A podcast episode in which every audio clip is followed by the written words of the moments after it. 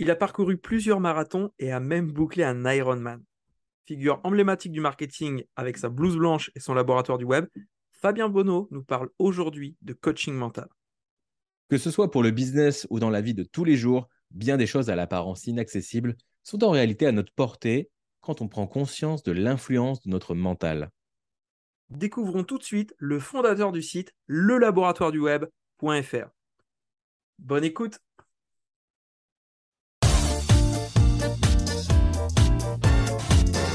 Vous savez, la plupart des entrepreneurs qui veulent se développer sur Internet se retrouvent souvent seuls face à leurs problèmes. Dans ce podcast, on vous partage nos meilleurs conseils, anecdotes et retours d'expérience afin que vous trouviez les meilleures idées pour vous développer tout en passant un bon moment. Je suis Meryl Camus. Je suis Christopher Cerceau. Et bienvenue dans 1, 2, 3, Business.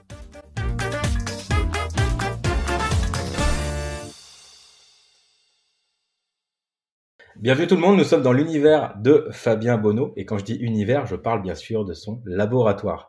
Vous allez apprendre à, le connaître au fil de, notre échange aujourd'hui. En tout cas, euh, vous l'avez compris, on est ravis de l'accueillir. Comment tu te sens, euh, Fabien, aujourd'hui? Eh bien écoute, je me sens plutôt, plutôt bien, en pleine forme. Plutôt Moi, je pensais que Fabien était tout le temps habillé en blouse blanche. Je, découvre qu'il a d'autres tenues. C'est quoi l'histoire de la blouse blanche, euh, Fabien? De quoi? C'est quoi l'histoire de la blouse blanche? Ah, c'est une, bonne question. Alors déjà, euh, juste, je voulais rebondir sur le fait que la force du branding, c'est que quand les gens t'associent, par exemple, à une blouse ou autre, mais que tu n'as plus besoin de la mettre, c'est que tu euh, c'est que as réussi. Je suis allé à un événement là, quelques jours avant qu'on enregistre, mmh et euh, il y en a plusieurs qui m'ont fait Ah, t'es pas venu avec la blouse Bah non, il n'y a pas besoin, tu t'en rappelles. C'est vrai. du, coup, est-ce qu'on peut venir aux événements sans vêtements? Est-ce que les gens vont se, rappeler d'un fois ah bah, Je pense que tu peux. Euh, les gens peuvent se souvenir de toi, oui. Euh, après, l'histoire de la blouse, bah, elle est relativement simple. C'est que le nom du laboratoire est venu euh, d'une session de brainstorming. je crois à l'époque, j'étais pas loin de la plage, mais pour un peu, c'était pas l'objectif, c'est pas de faire du stéréotype. Et quand j'ai eu ce nom de laboratoire, bah, finalement, il y a tout un tas de choses que j'ai auxquelles j'ai pensé, les fioles, les formules, ce genre de trucs. Et la blouse, je trouvais que c'était intéressant parce que c'est un, élément qui est facile à mettre, à mettre en place, qui est, très, qui est très visuel et qui a le mérite de ne pas être très vu dans le monde. enfin, tu, je connais personne dans le monde du marketing qui porte des blouses. Non, clairement. En fait, un peu comme quand Clark Kent enlève ses lunettes et devient Superman, toi, quand tu mettais la blouse, tu devenais euh, l'entrepreneur du laboratoire. C'est ça. J'ai essayé d'enlever les lunettes, mais du coup, ça. Il me manque la cape. tu perdais en clarté. Euh, du coup, pas de blouse. Et du coup, c'est ça la question, c'est pourquoi tu l'as enlevé? Alors c'est pas que c'est pas que je l'ai enlevé, c'est que euh, en fait par confort des fois tu, sais, tu oublies de la mettre, surtout quand il fait très chaud. Et elle, elle, reste là juste en tant que symbole. Après, il m'arrive de la remettre sur des, sur des vidéos et, et tout ça. mais c'est plus devenu un. J'en ai plus besoin. J'en ai eu besoin au début pour lancer un peu le, le branding, mais après. Mmh. Donc l'idée ici. Excuse-moi. Ce que, ce que j'entends, ce que tu dis, c'est que tu as, as, fait ta place en, en essayant bah, d'être remarquable finalement, jusqu'à être remarquable visuellement. Et maintenant que la place est faite, là c'est bon, tu peux délivrer ton message et tu n'as plus besoin des artifices. Ouais, on peut voir ça comme ça. Puis après, peut-être une envie de, de trouver ma, ma place sans, sans être forcément associé que à la blues. Mmh. Je, tu vois, il peut y avoir euh, plein de raisons. Et, parlons-en de ta place aujourd'hui. Comment est-ce que tu te décrirais ou décrirais ton activité? Donc, du coup, en fait, moi, quand j'ai commencé, j'étais euh, un technicien. Et puis, je me suis vite transformé en, en stratège, faire de la stratégie marketing. J'étais dans, dans, le business euh, de manière très bah, ce qu'on voit un peu, un peu partout, les business coachs. Et puis, euh, je me suis aperçu au fil du temps que le, le dev perso avait plus d'importance que tout ce qui était stratégie et outils. Parce que tu peux mettre euh, entre les mains de n'importe qui euh, une bonne stratégie et d'excellents outils. S'il n'en fait rien, il n'en fait rien. Donc, j'ai pris, bah, j'ai pris conscience de ça. Et petit à petit, bah, je me suis dit même c'était ce qui était le plus, le plus, le plus important. Et j'en ai profité pour faire le recul sur moi, ce que je faisais naturellement bien, quels étaient mes, quels étaient mes points forts, mes, mes points faibles. Et notamment, mes points forts, moi, c'est de bien gérer mon équilibre, vie pro, vie perso, d'être capable de m'occuper de mes enfants, de faire mon sport, de gérer, de gérer l'entreprise et tout ça. Et, euh, et j'ai vu qu'en fait, ce nom avait une, enfin, cette discipline avait un nom et que ça se rapprochait beaucoup de ce que font les préparateurs mentaux chez les sportifs. Et donc, ce que moi, je faisais de manière euh, naturelle, euh, avec mon vécu, mes expériences, de manière très empirique, plus le dev perso euh, que j'avais appris pour les entrepreneurs, bah, quand tu combines à, ce que font les préparateurs mentaux, bah, c'est assez, assez proche. Donc je me suis dit, tiens, au lieu de, euh, bah, de continuer dans, dans cette voie du marketing qui, je ne sais, je ne saurais trop pourquoi te dire, ça me, ça m'animait moins, ça m'animait plus trop. Je vais partir sur cet euh, aspect-là. Et donc là, depuis, ça fait déjà deux ans et demi que la transition a été faite. Mais euh, pendant deux ans, j'ai quand même continué de faire et du marketing et du dev perso et de faire un petit peu de tout jusqu'à ce que je prenne la décision là très récemment, parce que ça date de quelques jours, de m'orienter uniquement sur l'aspect euh, mental. Tu vois, de mettre moi mon focus sur ce que je sais faire euh, très bien et de même plus parler de, de, marketing, parce que déjà, il y en a qui le font mieux que moi. Et ça ne m'empêche pas le jour où il y a des clients qui ont besoin de certains aspects, bah, au moins je connais leur univers. Tu vois, c'est comme quand au tout début, je faisais la création de sites web, je le faisais pour les infopreneurs. Bah, l'avantage que j'avais par rapport à un dev, c'est que je connaissais leur univers, tu vois. Donc, je pouvais les conseiller euh, en off euh, sur, sur les aspects marketing. C'est d'ailleurs comme ça que je suis devenu après consultant en marketing. Bah, là, un peu de la même manière, je me focalise sur euh, l'aspect mental parce que je trouve qu'en 2022, c'est un des trucs les plus importants. Tu vois, les gens qui, ont, qui sont en surcharge mentale, qui ont du mal à, profiter, à trouver un bon équilibre, et euh, même pire que ça, je le vois même chez des entrepreneurs très avancés, des entrepreneurs que, je côtoie depuis euh, que j'ai commencé moi en 2013. Bah, tu aperçois que c'est des êtres humains comme les autres. Et euh, qu'importe le CA qu'ils font, eh ben, c'est pas si naturel que ça de, bah, gérer, ces aléas de la vie d'entrepreneur. C'est marrant ce que tu dis là, parce qu'on se l'est déjà dit en off avec Meryl. Quand tu débutes, ben, t'es tu, te poses moins de questions parce que tu es en mode j'ai faim, j'ai besoin de bouffer, j'ai besoin de me payer mon loyer. Et donc, du coup, bah, même si j'ai des coups de mou, c'est ah, ah, j'ai ma piqûre de rappel, j'ai pas d'argent, hop, je me focus. Quand tu commences à avancer, que voilà, tu as, de l'argent qui rentre, tu as un CA régulier qui rentre, tu sais que même en automatique, euh, tu as, de quoi survivre, et bah, tu peux être amené à comme ça te laisser euh, couler, à te laisser dans, dans une phase où où tu n'étais pas assez motivé pour aller à l'étape supérieure, mais en même temps, tu n'as pas envie de perdre ce que tu as construit. Euh, et, et, c'est à ce moment-là, justement, qu'un coach mental peut, peut, être utile pour, pour aider à mettre un nom sur ça et aussi à, comment en sortir rapidement. C'est ce que j'appelle, moi, la, la, crise de sens qui arrive euh, à tous les entrepreneurs. C'est même euh, cyclique. C'est qu'au début, tu es tout feu, tout flamme parce que tu es hyper motivé, tu as, as vraiment très envie.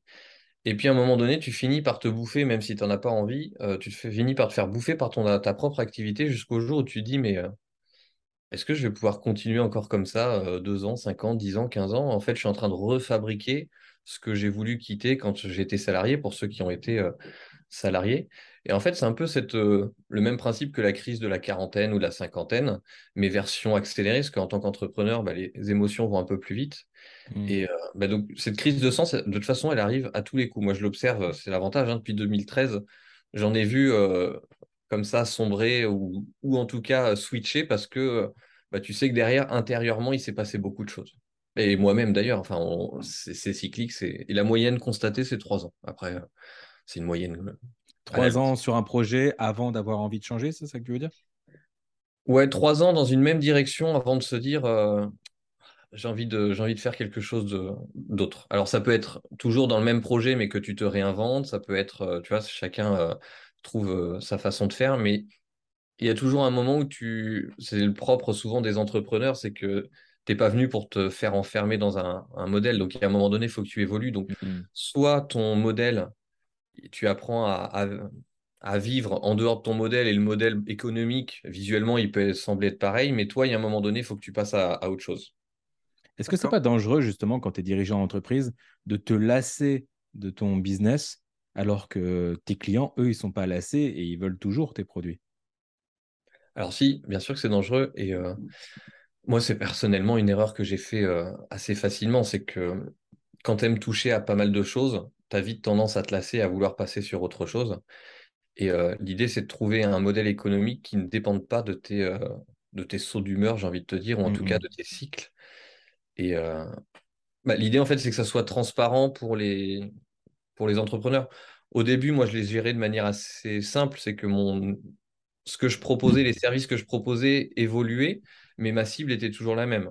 Au début, j'ai fait des logos, puis j'ai fait des sites internet, j'ai fait des tunnels de vente. Mais grosso modo, c'est les mêmes clients, c'est juste que tu leur proposes des services un peu différents. Et donc, ça te permet de t'adapter et de ne pas, euh, de pas couler ton entreprise juste parce que tu en as, en as ras-le-bol. Mais effectivement, c'est un, c'est un piège et faut... la transition se gère. Et toi, tu es coach mental ou coach émotionnel? Coach mental. Et tu es amené à gérer des émotions ou ça reste toujours très cognitif? Alors, en fait, on associe souvent mental au fait de réfléchir, alors que moi, je vais plutôt associer mental de manière générale au fonctionnement de ton, de ton cerveau, donc que, tu, euh, que ce soit de manière consciente ou inconsciente. J'aime bien donner cette image. Pour moi, le mental, c'est la porte au changement de ton mindset. Le mindset, c'est un élément, je trouve, qui est très très mal défini en France. Quand tu prends la définition, mindset, ça veut dire état d'esprit. Hmm. Donc, quand on te dit il faut un mindset de champion, il faut être motivé, déterminé, etc., euh, pour moi, ça c'est euh, le propre euh, des outils mentaux que peuvent avoir certains sportifs. C'est pas du mindset. Le mindset, si on regarde la, définition en anglais, c'est l'ensemble de tes croyances qui te poussent à agir d'une manière ou d'une autre. Donc en fait, c'est tes schémas automatiques qui ont été faits par, ton environnement, tes apprentissages, et c'est ce qui fait qu'on a tous l'impression, quand on fait quelque chose, qu'on le fait bien. En tout cas, que c'est la bonne décision, ce qui est, normal. Et donc, c'est ça pour moi le, mindset. Donc, c'est des schémas qui sont inconscients. Et le mental, au sens large, est un outil qui est donc conscient et qui te permet d'accéder à ce mindset pour le changer. Parce qu'en fait, il n'y a pas de bon ou de mauvais mindset. On a tendance à dire il y a des mindsets de merde et autres. Non, il y a juste des mindsets adaptés ou non quand tu es salarié et que tu as un mindset de salarié, si tu es heureux, il n'y a pas de problème, tu n'as pas de problème hmm. de mindset, tu n'as rien à corriger. Par contre, si tu es salarié, que tu es malheureux, que tu as envie de devenir entrepreneur, mais que tu as encore un mindset avec des croyances qui sont liées au salariat, là, ça devient problématique parce que ton mindset n'est plus aligné avec ce que tu veux, ce que tu veux faire, ce que tu veux être. Et donc, c'est là, dans ce cas-là, qu'il faut changer le mindset. Mais changer le mindset, c'est bien, mais euh, du coup, comment, comment je fais? Est-ce que est-ce qu'il faut juste euh, réciter des incantations? Qu'est-ce qu'il faut faire? Donc, il y a plein d'outils pour y parvenir, mais un des outils, c'est d'accéder de, manière consciente à ton mental et de mettre en place des choses et euh, qui fait que dans l'action, tu vas te retrouver à mettre en place concrètement des, euh, de nouveaux schémas qui vont devenir ton nouveau mindset. En fait, c'est un peu ton système d'exploitation interne. Quoi. c'est ça.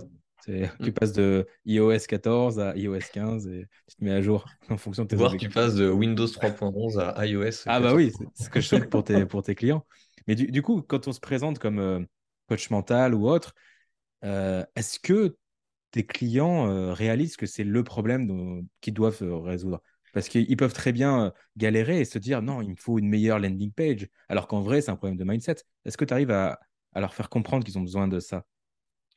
C'est une excellente question. Euh, c'est vrai que le principe du coaching mental n'est pas très euh, répandu chez les entrepreneurs. Et euh, donc, du coup, il y a encore à aujourd'hui besoin de, d'explications, de pédagogie, d'éducation du marché dans ce sens-là. Parce que naturellement, un entrepreneur, il va plus aller vers un business coach. J'ai un problème, je, veux je veux résoudre ça.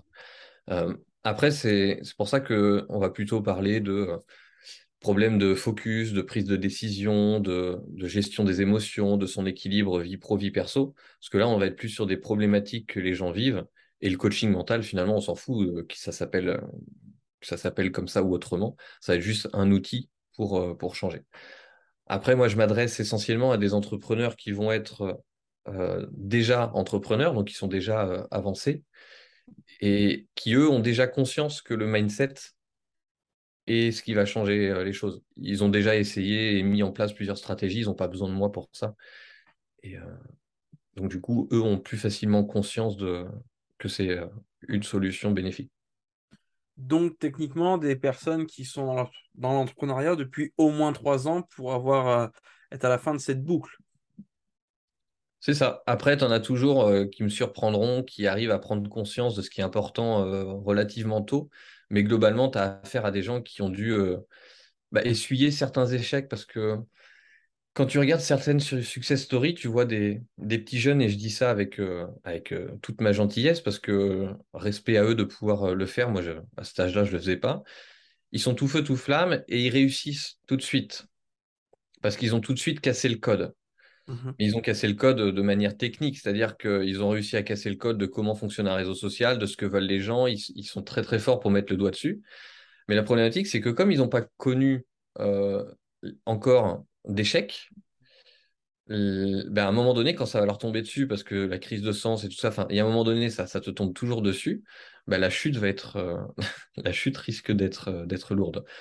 Donc il y en a certains qui ont conscience rapidement qu'il faut faire bah, il faut faire attention à son équilibre, gérer, euh, enfin anticiper ça. Mais euh, prudence sur euh, aux petits jeunes qui nous écoutent et félicitations à eux, mais attention, à un moment donné, ça revient toujours. Et du coup, qu'est-ce qu'ils peuvent, faire aujourd'hui, les petits jeunes qui nous écoutent, pour limiter la casse lors de la crise de sens? Mais du coup, c'est d'être capable de prendre du, prendre du recul et de se poser des, des questions sur OK, aujourd'hui, je suis capable de faire 50, 60 heures dans mon entreprise parce que ça me plaît profondément. Mais est-ce que à, terme, c'est vraiment ça que je vois? Comment est-ce que je me projette dans 5 ans, 10 ans? Pourquoi est-ce que je me suis lancé? Pourquoi est-ce que je suis à fond? Parce que quand tu es à fond sur quelque chose, c'est normal qu'il n'y ait plus rien qui existe autour et que tu puisses y passer plein de temps. Mais en général, tu sais que c'est ponctuel parce que tu veux aller vers un objectif. Je vais prendre l'exemple très standard du, de l'entrepreneur qui devient entrepreneur pour gagner en liberté et vivre sa vie comme il le veut, voyager, etc ben, ce même entrepreneur, il va être tout feu, tout flamme pendant un an, deux ans, trois ans, mais il faut pas qu'il oublie que c'est pour être plus libre. Donc, il y a un moment donné, qu'est-ce que tu mets en place aussi aujourd'hui pour aller faire cette liberté?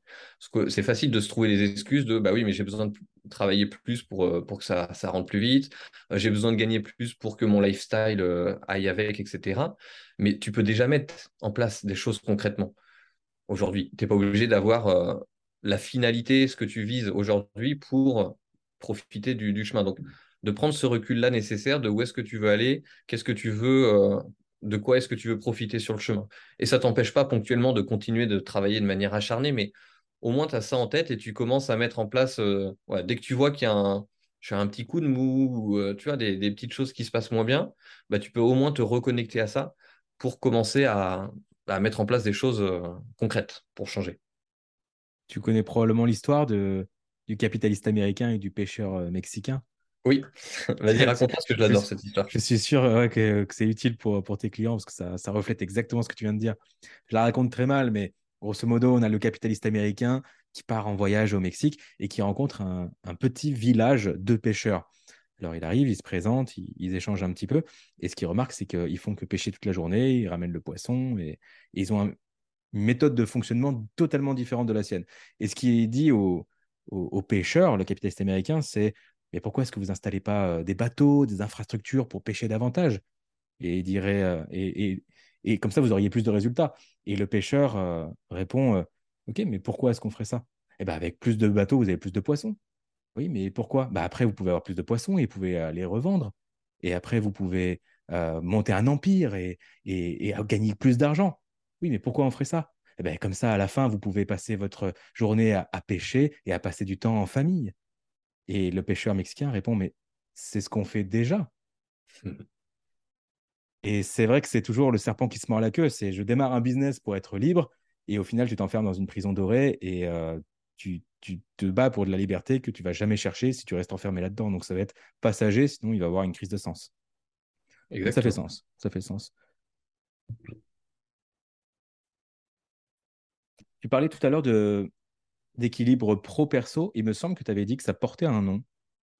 C'est de ça dont tu parlais Tu as dit que tu avais fait des recherches sur trouver un équilibre pro-perso et que euh, tu as découvert que ça existait, que ça portait un nom. Et... Il me semble que tu parlais de ça. Je me suis peut-être trompé. Hein. Alors, je me rappelle plus de... je me rappelle plus de ce que j'ai dit. Par contre, euh, je peux rebondir sur l'équilibre vie pro vie perso. Moi, j'aime bien. Il y a une image que j'aime bien dessus. Euh, J'utilise ce terme d'équilibre vie pro, vie perso parce que ça parle directement aux gens. Mmh Mais en fait, c'est un, faux problème. C'est-à-dire que l'équilibre vie pro, vie perso, ça n'existe pas. Dans la tête des gens, l'équilibre vie pro, vie perso, c'est euh, je cloisonne, j'ai un temps de travail euh, pour mon entreprise, je suis vachement productif parce qu'évidemment, il faut faire plein de choses, donc il faut, absolument euh, remplir l'agenda et être bien productif. Et du coup, après, je coupe complètement et le reste du temps, bah, je profite. chacun profite comme il veut, sa famille, de la musique, du sport, peu importe. Le souci, ça, c'est qu'on est typiquement sur le type de mindset qui est proche du salariat. Je dois travailler un temps donné. Une fois que j'ai travaillé, c'est fini et je profite. Un entrepreneur, c'est un peu plus compliqué parce que l'entrepreneur, quand il monte son entreprise, forcément, il y a une partie euh, émotionnelle qui est quand même forte et un investissement, un engagement qui est, bien présent. Donc, tu ne peux pas te dire de manière très, euh, humaine et très euh, cartésienne, j'arrête de penser à mon entreprise quand dimanche je suis en balade. Ce n'est pas possible. Donc moi, j'aime plutôt utiliser, et ça on en avait parlé avec Cannes, Kahneman, la notion d'harmonie. Et pour moi, l'équilibre, en fait, c'est pas un état statique, c'est un état dynamique. C'est comme quand tu marches. Quand tu marches, tu n'es pas en équilibre. Tu gères un enchaînement de déséquilibre, ce qui fait que tu tiens en équilibre. Et donc, quand tu marches doucement bah, tu gères tranquillement chaque chose de ta vie. Donc, par exemple, ça pourrait être tu vas, tu vas tranquille côté sport, tu vas tranquille côté famille, tu vas tranquille côté business. Puis des fois, tu as besoin de, de, partir un peu en footing, voire de courir en sprint. Mais par contre, ça va être beaucoup plus euh, court en laps de temps. Et euh, il faut accepter à ce moment-là qu'il y a un déséquilibre. C'est-à-dire que tu peux être ponctuellement plus à fond sur le business parce que ça le nécessite, ou plus à fond euh, sur tes enfants parce que euh, parce que c'est la période, c'est les vacances, j'en sais rien. Et donc il faut accepter en fait ce déséquilibre parce qu'il fait partie de la vie de l'entrepreneur. Donc c'est un petit peu comme les euh, les différents stades de quand tu dois, quand tu dois faire un deuil, tu vois. C'est un peu le même principe, c'est que une des premières étapes, c'est d'accepter que l'équilibre parfait n'existe pas et que c'est juste une succession de déséquilibres et que tu dois trouver toi ton rythme sur le chemin pour que ça te convienne. Donc ça, c'est l'image que j'aime bien utiliser pour l'équilibre vie pro vie perso. Il n'existe pas en fait. Donc à chaque fois que j'en animais un, c'est une euh, recherche d'équilibre pro perso en fait. C'est plus une recherche que trouver euh, la position ultime où là tu es parfaitement équilibré. C'est une cadence à trouver. Et puis en plus, c'est que c'est, euh, c'est, euh, ça dépend de, c'est dans le timing en fait, c'est que à aujourd'hui peut-être pendant un mois, deux mois, trois mois, tu vas trouver un système qui fonctionne, mais il va falloir être prêt à le changer parce que dans, dans quelques mois, pour d'autres raisons, pour des objectifs différents, ça va, ça va varier. Super intéressant. Qu'est-ce qu'on fait quand on a une crise de sens profonde, mais pas parce qu'on est en burn-out? Une crise de sens quand on se dit, je ne sais pas ce que j'apporte au monde, je ne sais pas ce que je vaux, je ne je me sens pas utile. Alors déjà, il faut euh, prendre le temps de se poser et, euh, et de ne pas, de pas gérer dans la, dans la pression, enfin dans, la, dans l'urgence. Parce que si tu essayes de changer les choses dans l'urgence, tu vas les changer avec ton câblage euh, actuel. Et donc, en fait, tu vas juste te relancer dans, un, dans un même, une même problématique. Donc, il faut prendre, le temps de se poser sur soi, de comprendre euh, qu'est-ce qui nous a qui nous a amené là, de faire un bilan, en fait, un, un diagnostic, grosso modo, de euh, ce qui a été bien, ce qui a été pas bien, ce qui fait qu'on était dans cette situation, qu'est-ce qu'on a aimé et qu'on a, pourquoi on n'a pas poussé sur certaines choses. Parce que bah, c'est comme un, médecin, une fois qu'il a fait le bon diagnostic, c'est beaucoup plus facile d'élaborer un plan derrière. On dit souvent que pour répondre à une question, il faut passer 80% du temps à, bien trouver comment formuler la question. Identifier le problème, c'est 80% de la solution. Et oui, alors ce que tu dis là est, me, est, vachement intéressant, parce que en général, le plus dur, c'est pas de trouver les réponses, c'est de trouver effectivement la bonne question. Et j'ai une anecdote que j'avais déjà partagée là-dessus. Euh, en 2013, quand, j'ai, quand je me suis fait euh, licencier de mon entreprise, un petit licenciement à l'amiable, euh, j'ai hésité entre la voie de l'entrepreneuriat et euh, devenir ingénieur son, régisseur son. Donc sur Nantes, on a une école qui s'appelle l'école Staff, qui est très réputée pour, euh, bah, pour former les régisseurs son. Je me suis dit, je risque rien, je vais faire, les, je vais faire le concours. des maths, du français, de la physique, de l'électronique, je ne sais plus trop ce qu'il y avait. Je l'ai fait, évidemment, ça se passe bien. Avec un bac, euh, enfin, un diplôme d'ingénieur, le, niveau, euh, une fois qu'il était revenu, était quand même assez, euh, assez simple. Et puis vient l'entretien. Puis tu fais l'entretien, et puis moi, je le fais, vu que je ne savais pas ce que j'allais choisir, je le fais pour, pour être pris. Et à un moment donné, vient le coup de téléphone de ben voilà, félicitations, vous avez été accepté, la rentrée se passe en septembre, le dossier d'inscription et autres. Et donc là vient le moment de prendre une décision. Et là, tu fais tous les trucs à la con, euh, style euh, les pour, les contre, les machins. Mmh. Et en fait, ça t'embrouille. Ça t'embrouille. Tu n'arrives pas à te décider parce que euh, comment est-ce que tu pondères les pour et les contre? C'est pas parce qu'il y a cinq pour et quatre contre qu'il faut le faire ou qu'il faut pas le faire. En fait, ça dépend de. Ça se trouve, il y a un seul plus qui suffit largement à compenser tous les, tous les mois. Mmh. Jusqu'au jour où je me suis posé cette question. Alors, c'est ma question à moi dans ce cas-là. C'est. Mais Fabien, est-ce que régisseur son, ce qui t'intéresse, c'est le métier ou la compétence de régisseur son?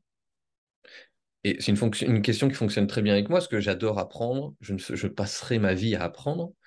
Donc du coup, la question faisait sens. Et la question a été répondue, euh, pour reprendre les, euh, les termes d'un mec qu'on ne voit plus trop. En quelques secondes, j'ai eu ma réponse. Parce qu'en quelques secondes, je me suis dit, mais non, Fabien, le métier en tant que tel, il t'intéresse pas plus que ça. D'être en tournée, de machin, ce n'est pas, pas un métier que tu veux. Parce qu'à un moment donné, ça va devenir routinier et autres. Non, en fait, tout ce que tu as envie, c'est de, de savoir gérer une table de mixage, euh, gérer, gérer un plateau, des branchements, etc. C'est ça qui t'intéresse. Donc pour ça, tu n'as pas besoin de faire euh, à un instant T une école qui va te demander à, devenir régisseur son. Donc j'ai fait comme ça le choix de devenir entrepreneur avec la bonne question en fait. Mais par contre, j'ai mis, euh, je me rappelle plus trop, mais j'ai dû mettre une semaine ou deux à trouver la bonne question. Ok, donc ça, veut dire que toi, toi qui aimes apprendre, euh, tu te focuses sur ce que je veux apprendre, à quoi il va réellement me servir plus tard, est-ce que c'est ça qui va me permettre d'épanouir pour savoir euh, si j'y vais ou non? En, tant qu'entrepreneur, est-ce que ça peut servir justement cette, compétence de, en, que peut avoir un régisseur de son, qu'est-ce que ça aurait pu t'apporter en tant qu'entrepreneur? Alors, je pense que toutes les compétences, c'est le classique 1 euh, plus 1, une compétence plus une compétence égale une troisième compétence. N'importe quelle compétence te construit. Donc, mhm. de toute façon, euh, je l'aurais eu fait que euh, ça, ça m'aurait servi si j'étais devenu après entrepreneur quelques années après. Là où ça m'a permis de ne pas faire ce choix-là, c'est que du coup, j'acceptais de faire à temps plein une formation que sur ça, dans l'optique de devenir euh, régisseur son.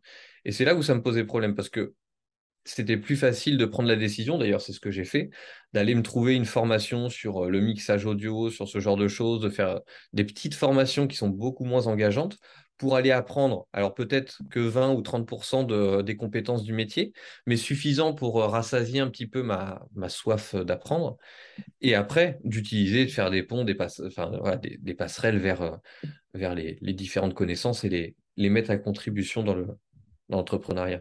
Surtout qu'il y a cette théorie qui dit que tu as besoin que de 20 heures pour maîtriser euh, pleinement une compétence. Tu connais certainement. Hein. Il y a eu un TED, un TED Talk assez célèbre là-dessus en 20 heures, tu peux apprendre euh, plus que 95% des gens. Et après, par contre, il te faut des années pour aller chercher les 5% restants. C'est là où on devient expert. Et si tu as un profil d'apprenant, j'ai un peu le même aussi, euh, c'est bien de se remémorer que des fois, on n'a pas besoin de s'engager sur toute une vie pour une compétence ou un métier dédié. Juste parfois, 20 heures, ça suffit pour faire le tour de la question et nous rassasier. Quoi. Exactement. C'est vraiment, faut... ça dépend de ce qu'on veut en faire en fait de cette mmh. compétence. Du coup, qu'est-ce que ça t'a appris sur l'entrepreneuriat de courir des marathons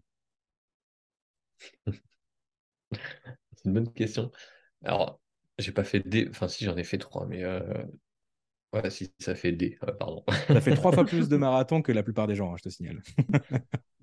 Et même, alors, si on voulait être très, euh, très euh, scientifique, 3 par rapport à 0, c'était même infiniment, infiniment, plus, mais même avec un seul marathon.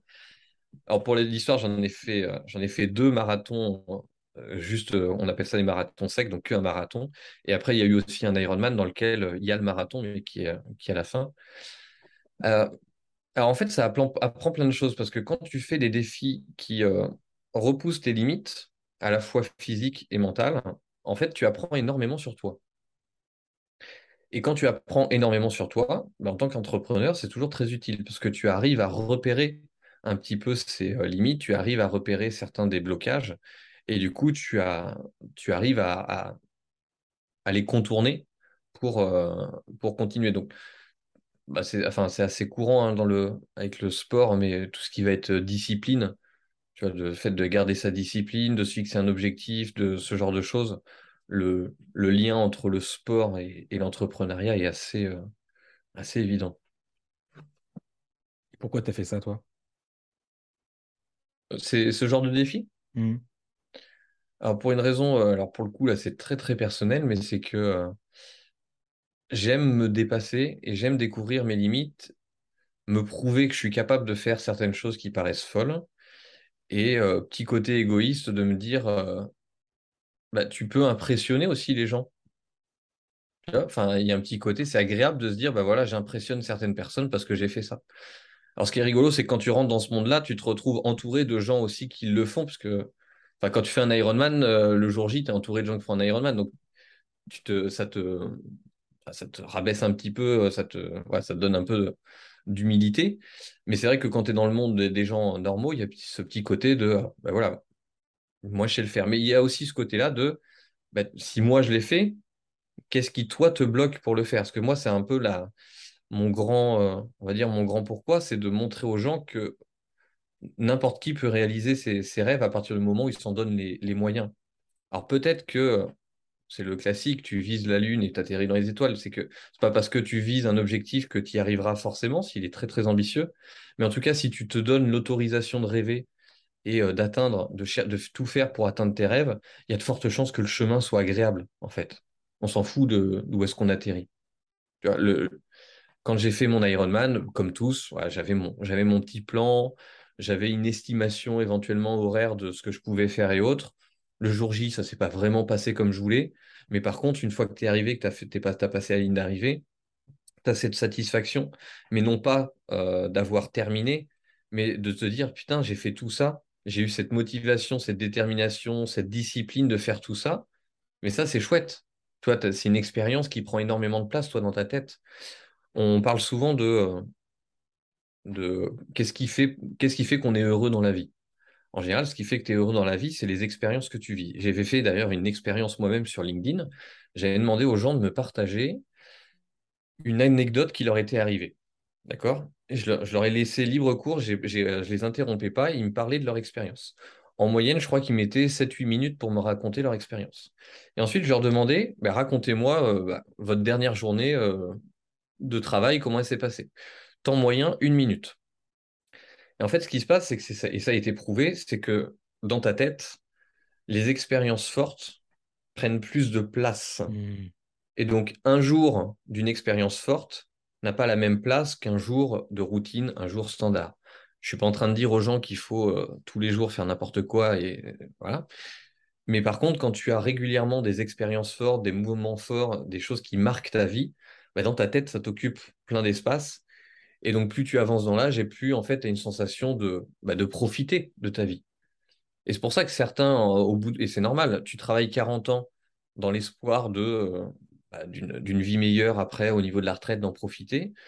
Bah, forcément, tu as l'impression que les 40 ans, ils sont passés, euh, ils sont passés comme ça. Cette vision est rare chez les entrepreneurs. Je vois, j'ai pas à ma connaissance d'entrepreneurs qui se disent Putain, j'ai pas profité en 40 ans, qu'est-ce qui s'est passé? Parce que le, par euh, l'essence même du métier, c'est un, truc qui va te secouer et qui va te demander de te, réinventer. Donc, en, ça, en fait, le, les expériences vécues euh, pour l'Ironman et autres te donnent cette satisfaction euh, bah, de profiter un peu de la, vie. Je suis en train de dire aux gens de faire des Ironman, hein, qu'on soit bien d'accord, c'est, moi, ça me regarde, c'est le dépassement, puis ça va avec la gestion mentale, c'est, très bien, c'est aligné avec qui je suis. Mais faire des expériences, vivre des expériences, il n'y a, rien de, a rien de mieux pour être heureux. Ça rejoint totalement une théorie euh, que j'avais partagée à Christopher. Cette idée de. On vit pas une vie de 70 années complète, on vit une vie de qui est une succession de moments intenses de 5 secondes. Et ce que tu décris, c'est ça, c'est plein d'expériences fortes qui sont juste des moments de 5 secondes. Et c'est la qualité de ta vie dépend du nombre de moments de 5 secondes que tu as, que as eu. C'est une, très belle théorie. Merci. C'est quoi ton prochain moment fort, Fabien? Hmm. ah, ah, bonne question. Euh, c'est la, une Spartan Race euh, donc à Morzine. Donc c'est la Spartan Race Ultra. Donc pour ceux qui ne connaissent pas les Spartan Race, c'est les courses avec des obstacles. Donc tu as quoi comme obstacle? Tu as des euh, traversées de, barreaux, des montées de cordes, porter des sacs lourds, voilà, tu as tout un tas d'obstacles. Et donc la Spartan Race Ultra à Morzine, donc c'est un, une course de 52 km, donc en montagne avec 3800 de dénivelé, donc y a ça fait un beau trail. Et sur le chemin, tu as donc 60 obstacles euh, comme ça à faire. Grosso modo, ça met 8-12 euh, heures. Euh, la course dure 8 à 12 heures. À pied? Et eh oui, à pied, t'as pas le droit au vélo. Incroyable. Waouh. Et j'adore parce que du coup, ça. Non pas que tu aies besoin de cette légitimité, mais ça t'accorde quand même une certaine légitimité, ça t'accorde des anecdotes que tu peux partager dans le cadre de coaching mental, du coup.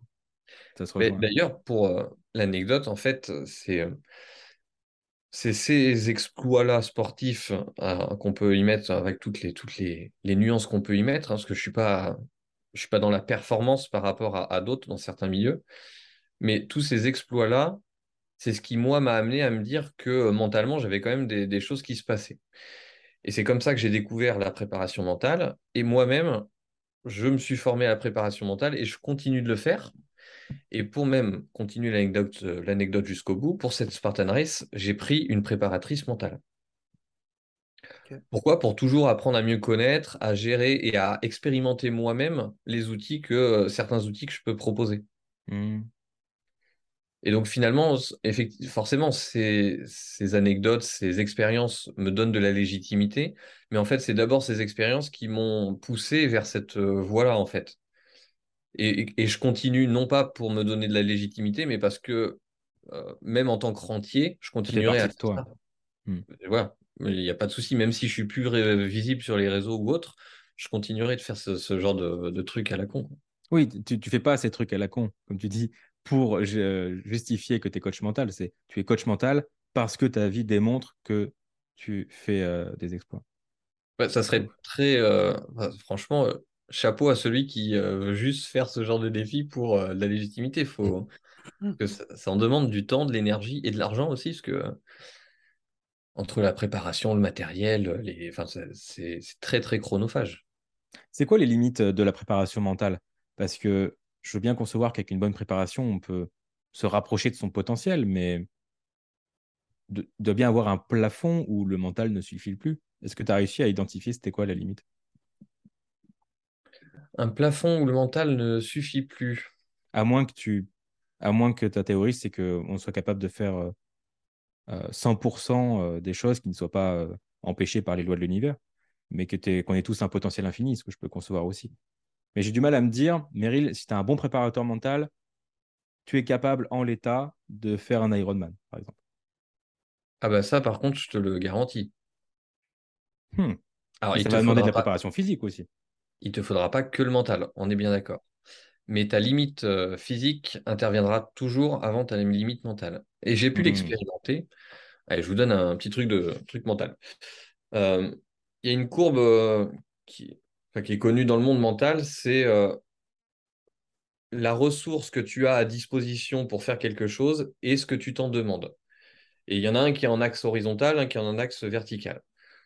Moins tu as, ça te demande de ressources, plus ça va être facile. Et plus ça te demande de ressources, et plus ça va être difficile. La première zone, c'est ce qu'on va appeler la zone de routine. C'est ce que tu fais de manière très routinière qui te demande aucune, euh, aucune énergie particulière. Et puis si tu t'en demandes un peu plus, tu vas arriver en zone de confort. C'est-à-dire que ça marche toujours, c'est... Euh, bah, par exemple, si tu as l'habitude de courir, c'est d'aller faire un petit footing d'une demi-heure, zone de confort. Tu vois, ça te pousse un petit peu, mais tranquille. Puis après, tu arrives dans la fameuse zone de performance ou zone de flow qu'on peut appeler. Et puis tu bascules dans la zone de défi et tu bascules à un moment donné dans la zone de panique. Dans la zone de panique, en fait, tu te retrouves à un moment donné où ton cerveau n'arrive pas à tout gérer. Il y a trop d'éléments à gérer.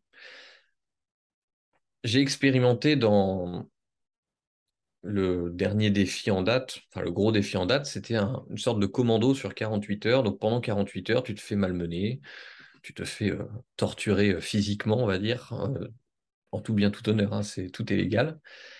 Et tu t'aperçois que tu te retrouves très très vite en zone de panique parce que le corps ne suit plus. Le corps ne suit plus. Et venir à bout physiquement de quelqu'un, c'est très facile. Enfin, je sais pas si je te dis, tu me fais, tu me fais 1000 burpees, là juste, tu fais 1000 burpees, et à un moment donné, physiquement, tu vas, tu, tu, vas lâcher. Et puis si je te fais faire des pompes et que je te crie dessus, puis que je te dis d'aller courir, et à un moment donné, tu viens à bout. Et celui qui organisait le commando, justement, disait En 4 heures, je peux venir à bout de n'importe quel athlète. Hmm. Aussi sportif soit-il, euh, aussi entraîné soit-il, je viens à bout. Par contre, ce qui fait la suite, qui fait que tu tiens, c'est le mental. Parce que à partir du moment où la petite voix elle se réveille et fait mais j'en peux plus, j'ai mal partout, euh, qu'est-ce que je fous là, je préfère aller dormir. À partir de ce moment-là, là, c'est le mental qui prend la, suite. Et le mental, il n'a pas vraiment de limite, mais ça peut être dangereux. Donc on pourrait y trouver ici la limite mentale, c'est que tu pourrais te mettre en danger parce que ton mental justement n'a pas de limite. Hmm. Je vais donner un exemple euh, qui parle justement de motivation. C'est je te mets une planche de 5 mètres en bois sur euh, largeur 20 cm, 5 mètres de long. Je la pose sur le sol, je te dis de la traverser. Motivation, ok, euh, neutre, pas de souci. Je mets cette même planche, elle n'a pas changé, tu sais le faire. Mais je la mets entre deux immeubles. Deux immeubles, euh, tu un peu, Bizarrement, la motivation, elle va être plutôt basse. Bah, pourquoi, Fabien, veux-tu que je traverse cette putain de planche? Je, hmm. Je, préfère rester en vie, même si je sais faire, on ne sait jamais. Maintenant, euh, tu mets cette même planche parce qu'en face, il y a un appartement en feu avec euh, des gens à sauver. Bizarrement, la motivation Elle va revenir. tu vas aller chercher les gens. Pour peu que ça soit ta famille et tes enfants, il n'y a même plus de questions à se poser. Et donc là, le mental n'a plus du tout de limite. Même si tu dois y passer, entre, entre guillemets, tu, tu feras ce qu'il faut. Donc, si on pouvait trouver une limite au mental, bah, c'est euh, justement ton, ton intégrité, ton bien-être euh, physique, tu vois, de pas, de pas. Donc là, pour le commando, là, qui est beaucoup plus soft, on va dire, que d'aller sauver tes enfants euh, dans un immeuble en flammes, la limite, c'est bah, à un moment donné, tu n'es pas là pour te blesser. Tu es là pour repousser tes limites mentales, pour craquer, pour voir où est-ce que tu peux aller en zone de panique et craquer. Mais tu n'es pas là pour te blesser, parce que sinon, techniquement, tu peux continuer tant que tu peux. Tant jusqu'à ce que le corps lâche, en fait. C'est ça, mais qui lâche au point que tu ne peux plus vraiment, euh, vraiment plus rien faire. Hmm. C'est ça, en, gros, le, cerveau humain, il est conçu juste pour survivre. C'est-à-dire que peu importe qu'il reste dans sa zone de confort, lui, il s'en fout que, que tu aies une vie de merde, etc. Il veut juste que tu, que tu restes en vie. Et toi, finalement, ton boulot de coach mental, c'est euh, de fixer la barrière plus haut entre bah, si tu vas trop loin, bah, tu risques littéralement de mourir. Si, si, si tu as trop de mental, tu n'as plus de de, notion de danger qui, qui va avec. Donc l'idée, c'est de dire, OK, là, la moyenne, euh, la moyenne euh, du, cerveau est bien trop basse. Je vais te l'emmener plus haut, mais suffisamment bas pour, euh, pour rester. Enfin, je sais pas comment on peut appeler cette zone, mais à la fois, je suis au max de mon potentiel sans mettre en péril ma santé ou, ou Toujours la question d'équilibre, du coup. Bah, l'idée, tu vois, quand je parlais des zones tout à l'heure, c'est de se retrouver dans la zone de performance ou de défi euh, de manière ponctuelle. Mmh, et de redescendre. Hein? Tu, tu, montes dans cette zone de défi de manière ponctuelle, après tu redescends et tu remontes, c'est ça? Voilà, exactement. Et tu évites, sauf si c'est volontaire, comme moi je l'ai fait là pour la. Mais c'était très. C'était contrôlé, c'était cadré. et tu pars en zone de panique, mais juste pour découvrir en fait ce que c'est. Après, la zone de panique, elle est très simple. Hein. Tout le monde peut la découvrir et sans, sans risque. Tu vas dans, une, dans, une, dans un pays où tu ne parles pas la langue et où personne parle anglais, où, enfin, où tu peux pas t'en sortir et tu te retrouves à devoir euh, gérer, à devoir acheter, faire des choses. Ton, ton, cerveau va forcément se mettre en mode panique parce qu'il y a trop d'éléments qu'il ne maîtrise pas. Et, euh, et donc, du coup, tout le travail aussi du coach mental, c'est aussi d'être capable de décomposer tout ça pour euh, enlever la panique. Je peux faire le parallèle du coup avec le piano, vu que je donne des cours de piano. Celui qui commence au piano, s'il doit lire la partition avec deux clés différentes, il doit faire la main droite, la main gauche, il doit gérer le pied, il doit gérer les rythmes qu'il ne connaît pas et tout, c'est la panique assurée. Il ne peut pas tout gérer. Donc, tu décomposes. on va d'abord voir la main gauche toute seule et juste les notes, puis on va rajouter le rythme, et puis etc. Et en fait, tu construis petit à petit, tu automatises certains, certaines choses pour ne plus te retrouver dans une zone de panique, mais te retrouver dans une zone de, bah, de, flow, quoi. de marche après marche. C'est aussi à ça que servent les cauchemars, parce que les, cauchemars sont, sont créés justement pour te permettre d'une situation que tu ne maîtrises pas ou justement que ton cerveau n'est pas habitué à s'entraîner sans risque. C'est-à-dire que je sais pas, si tu as peur du vide, ben, ton cauchemar, t'es machin, pour que ton cerveau se dise ok, voilà à quoi ça ressemble, mais si tu tombes dans ton cauchemar, bah, c'est pas grave, tu vas pas mourir, tu vas te réveiller et as, tu t'es un petit peu entraîné. Et je Il paraît qu'on se voit jamais mourir en cauchemar. Ouais. Une théorie que j'avais vue ça. C'est rassurant d'ailleurs. donc le jour où tu mets en cauchemar, tu commences à t'inquiéter. Là, faut, faut vite en sortir. C'était vraiment passionnant. on aurait encore mille questions euh, à te poser là-dessus. C'était un sujet super intéressant. Mais euh, on va commencer à, arriver au bout du chrono. Est-ce qu'on a encore cinq minutes pour faire un petit jeu de la fin? Oh bah oui, vas-y. Ça marche.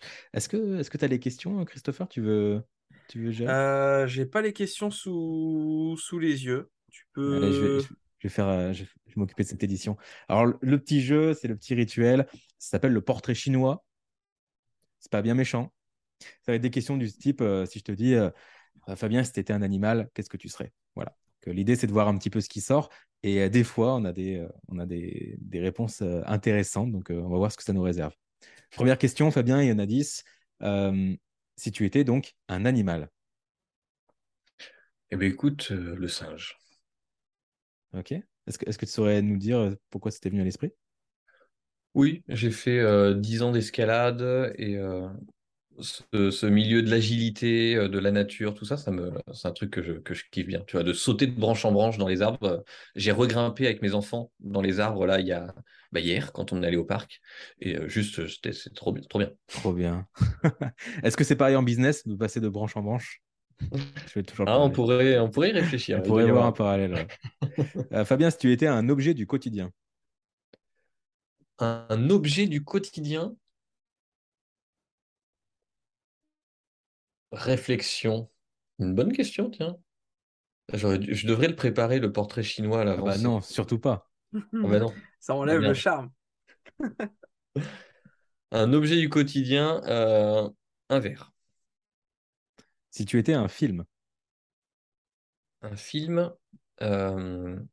Attends, il faut juste que je retrouve le nom. Je l'ai. Inception. Ah ouais. Faut être copain là. J'adore. En plus, en tant que coach mental, aller euh, dans les derniers niveaux de Inception, ah, ça doit être euh, quelque chose. Qui aurait dit Forrest Gump euh, Attends, ça va peut-être venir. Fabien, si tu étais une série, euh, pardon, vas-y, bah, vas pour série. C'est pas, pas ça la question. c'est pas du tout ça. Allez, c'est pas grave. Si tu étais une série, du coup. Caméléon. Ok, je, je connais pas. C'était euh, série sur M6 euh, à l'époque de la trilogie. Donc, faut avoir plus de 30 ans, je pense, pour l'avoir eu. C'était les samedis soirs. On a tous les 29 ans, désolé. Ah merde, avec Gérard, le mec, en fait, il avait plusieurs, il devenait pilote euh, chirurgien et en fait, ça a été un, c'est une, presque un mentor pour moi, c'est un modèle, le mec qui s'adapte à tout. Un peu comme Arrête-moi si tu peux euh, avec. Euh, ouais, oui, voilà. C'est le même schéma. Donc la vraie question, c'était si tu étais un livre. Un livre, le, l'effet cumulé. Mmh, Renardi, on est fan aussi. Génial. Euh, j'ai cru que tu allais dire Client Flash de, Greg Lagrange. Et non, je l'ai aussi, mais non. Euh, si tu étais un plat Des lasagnes. si tu étais une célébrité euh,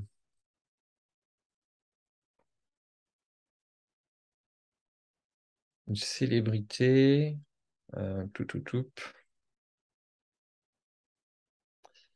Baptiste Le Caplin. Hmm. Toi, tu connais bien ça, Christopher, je pense. Pas du tout.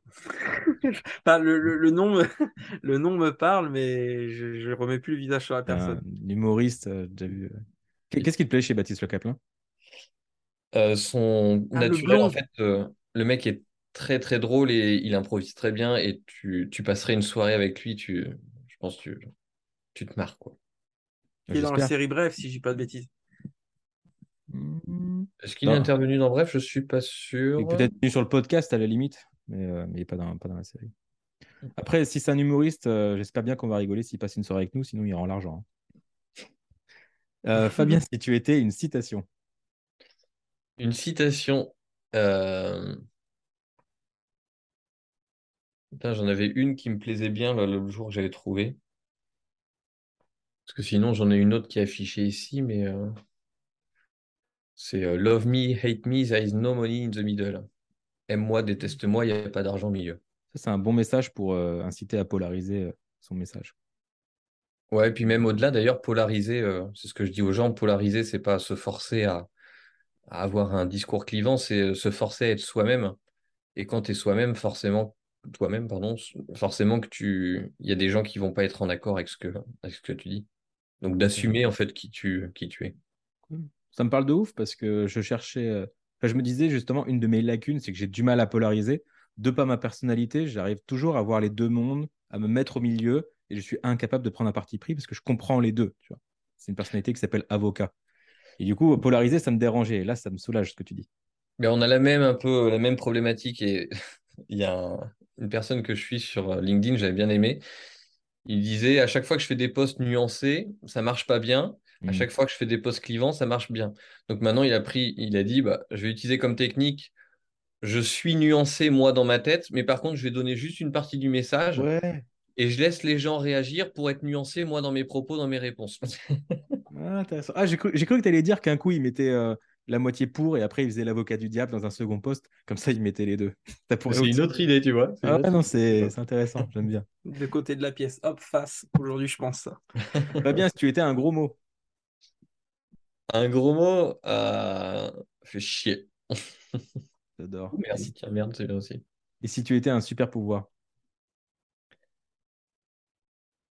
Euh, la capacité de tout apprendre. C'est cohérent hein, jusque-là. Et si tu étais une émotion? Euh, la bonne humeur. La joie, du coup. Et une dernière pour la route. Et si tu étais un compliment pour ce podcast? C'est dans le questionnaire chinois, ça? Non. Comment il a su? C'est bizarre, ça, ça me dit. Un chinois Euh, moderne. Eh bien, écoute, bonne, euh, bonne ambiance. Tu vois, enfin, ou si on devait donner un seul mot, euh, discussion. Le côté euh, discussion était, était très sympa. Génial.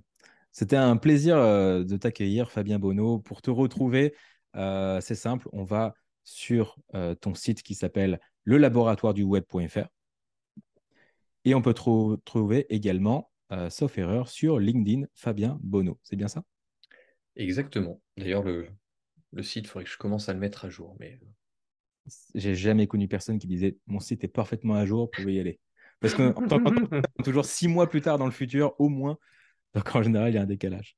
Exactement, c'est vrai. Eh bien, allez sur le site de Fabien dans six mois. Non, ça c'est mauvaise idée, mauvais appel à l'action. Vous avez toutes les ressources en dessous le podcast pour, euh, pour euh, connecter avec Fabien si, si le cœur vous en dit. Euh, je vous y invite. En tout cas, si, si la discussion euh, vous a parlé, ça, serait, ça serait une bonne idée, je crois. Merci encore d'avoir accepté l'invitation. C'était un plaisir de t'accueillir, Fabien. Avec plaisir, merci à vous. C'était chouette. Ciao, ciao à tout le monde. Et pour information, Baptiste Le Caplin jouait le colocataire dans Bref. C'est tout pour moi. Bien joué.